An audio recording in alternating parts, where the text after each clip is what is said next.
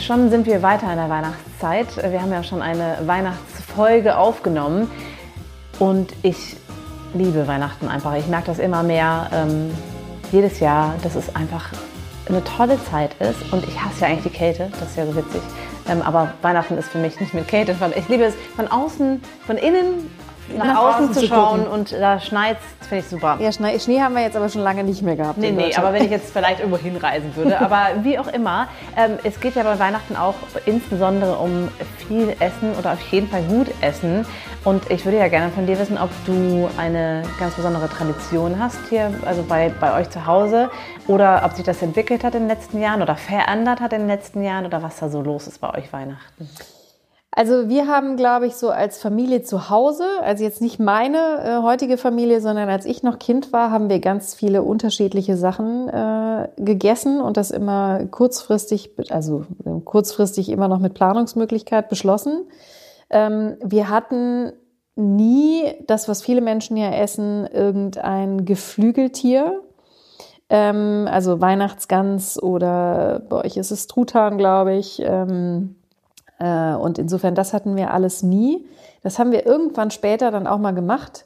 Ähm, aber wir waren eher so die Fraktion auch mal Würstchen mit Kartoffelsalat, so die ganz einfache Nummer. Wir haben oft nach Dingen gesucht, also so unterschiedliche Sachen wie zum Beispiel Kartoffelsalat, aber auch so ein Heringssalat, den ich auch noch wahnsinnig gerne esse von meiner Mutter, ähm, weil wir das geliebt haben schon immer, später nochmal mit dem Essen anzufangen. Also wir haben meistens gegessen, dann mussten wir Kinder natürlich alle warten bis nach dem Essen und dann durften wir die Geschenke auspacken. Manchmal haben wir es auch umgedreht, aber ähm, das war immer so, wie wir gerade alle drauf waren.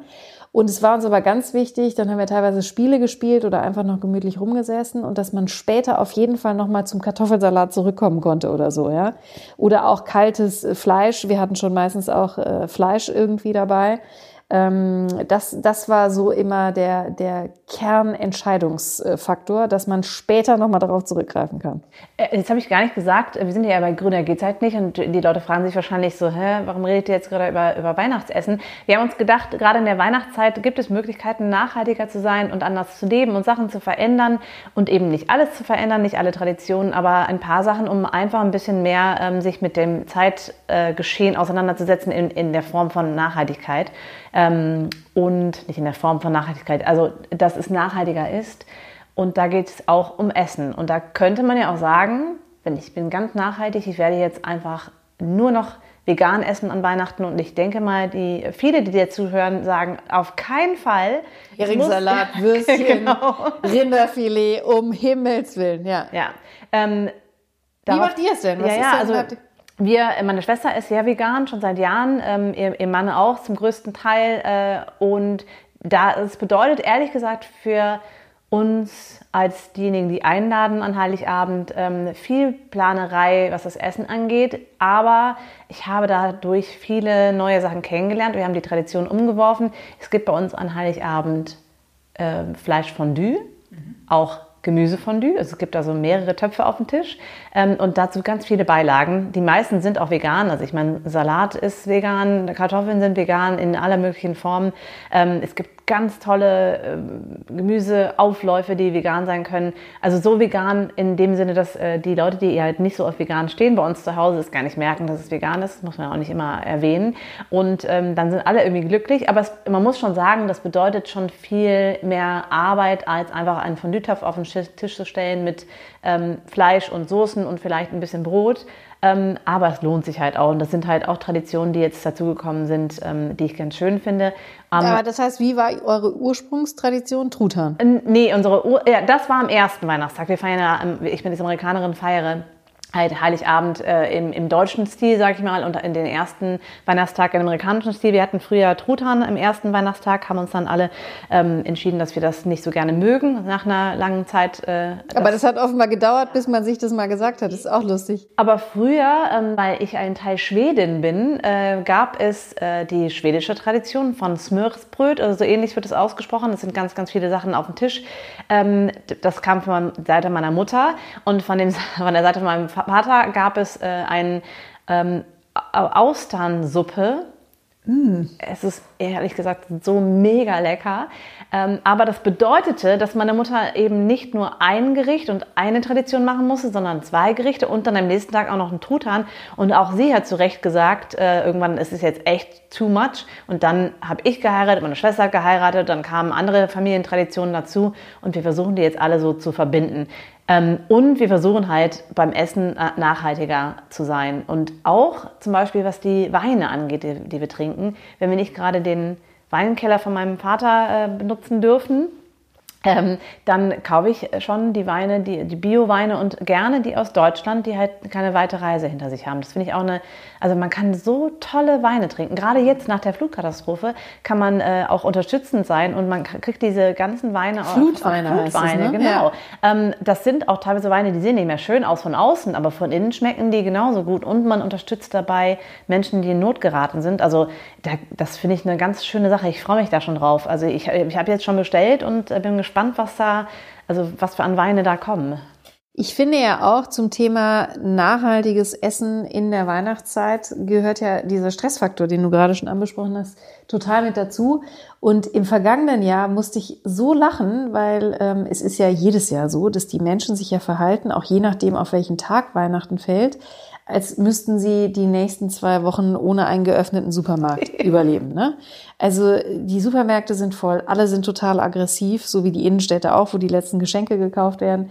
Und äh, es ist wirklich furchtbar. Und eine unserer Future Women, äh, Christiane Speck, die zwei Bio-Lebensmittelmärkte äh, hier in Köln führt, ähm, die hat mir letztes Jahr erzählt, paar Tage vor Weihnachten, dass sie einfach nicht genug Eier rankriegt. Und als sie dann genug Eier quasi geliefert lassen, äh, liefern lassen konnte, hatte sie gar nicht genug Fläche, um die überhaupt alle aufzubewahren. Dann hat sie einen zusätzlichen Kühlwagen für draußen angemietet, damit die Eier halt da irgendwie stehen konnten.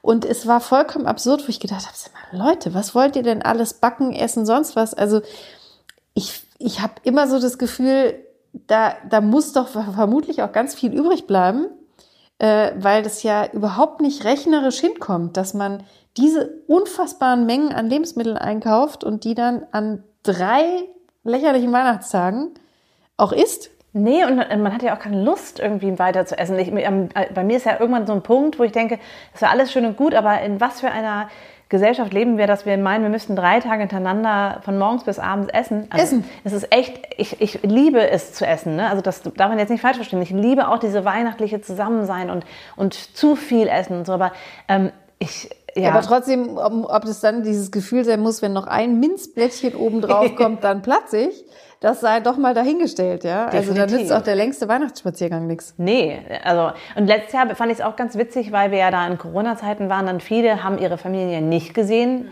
und abgesehen davon, dass man das ganz schlimm fand, fand ich es auch total interessant, die Leute, die gesagt haben, boah, es ist auch mal total entspannt. Einfach zu Hause zu sein mit der Familie, also mit der engen Familie, die eh schon zu Hause ist, wenn man eben Familie hat, ähm, und nicht zu Oma, Opa, Tante, Onkel, sonst was zu fahren. Also man muss ja auch nicht alle seine Besuche der Familie an, an drei Tagen vereinen und dann auch noch die ganze Zeit essen kann man alles machen. Wie gesagt, es sind ja nur drei Tage, und, ähm, aber man kann auch zum Beispiel auch Reste essen am zweiten Tag. Und da gibt es halt, wie du ja schon sagst, man hat so viel eingekauft die Leute ja eben, also wofür braucht man 70 Eier an einem an drei ja, Tagen? Also es ist mir tatsächlich auch ein Rätsel und Reste essen finde ich ja auch einen ganz wichtigen Punkt. Ja. Also wir lieben zum Beispiel äh, Klöße. Also mein Mann macht hervorragende Klöße, die hier auch schon im April teilweise gemacht werden mussten, weil äh, mein Schwager sich das zum Geburtstag gewünscht hat. Ähm, die sind wirklich super gut. Ich kann nur sagen, und, dein Mann ist eh ein hervorragender Koch. Das stimmt, ne? ja, absolut. Ja. Das kann ich nur unterschreiben. Und ähm, dann hat er aber zum Beispiel, wenn man am nächsten Tag dann die Klöße nochmal anbrät in der Pfanne, ne, so aufgeschnitten, auch großartig. Was wir im Übrigen auch damals als Familientradition hatten, den Kartoffelsalat, der abends beim Spielen nicht mehr weggegangen ist, am nächsten Tag auch quasi in die Pfanne zu packen und warm zu machen. Auch mega lecker. Also es sind natürlich so Familienrezepte, wo jetzt vielleicht andere sagen, wie ekelhaft, ja, warmer Kartoffelsalat.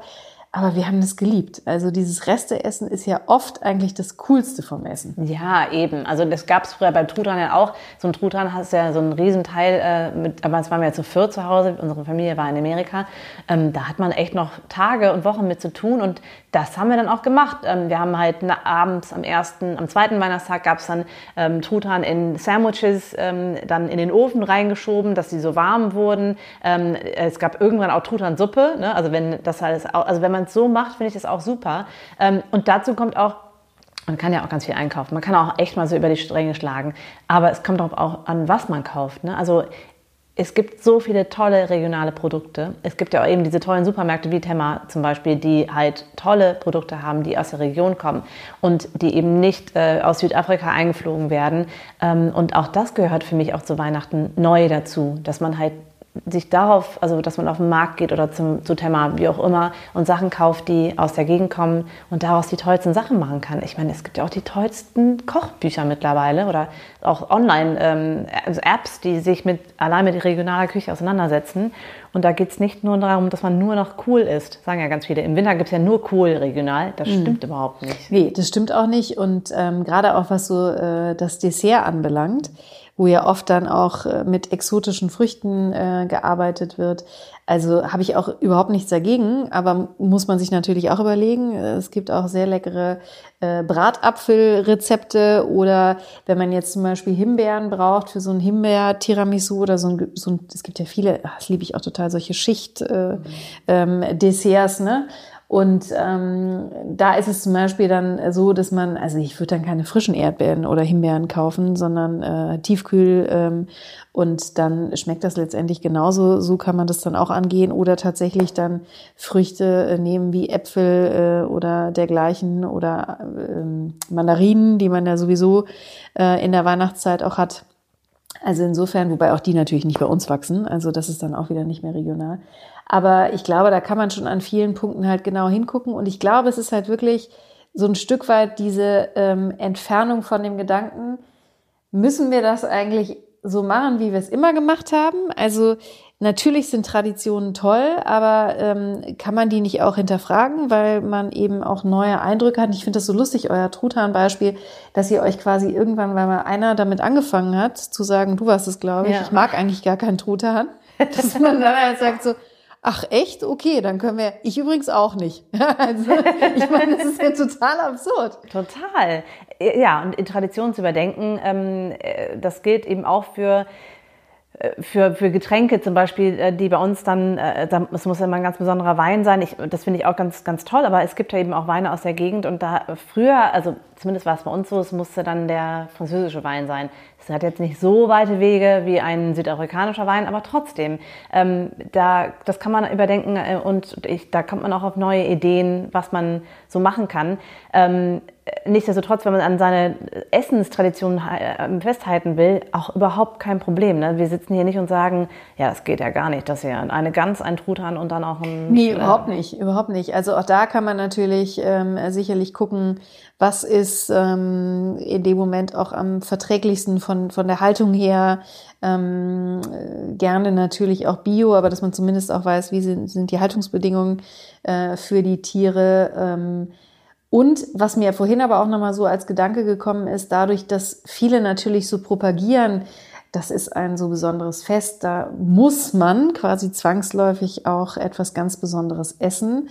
Und das äh, gibt uns ja die Werbung auch vor. Also die Werbung, die vor Weihnachten zum Thema Essen läuft, ähm, die stachelt uns da ja auch an. Und viele Menschen, die wenig Geld zur Verfügung haben, kommen da wirklich auch total in die Bredouille. Ne? Und es gibt ja tolle äh, Rezeptvorschläge auch, die wirklich äh, super lecker sind, aber die auch nicht viel Geld kosten.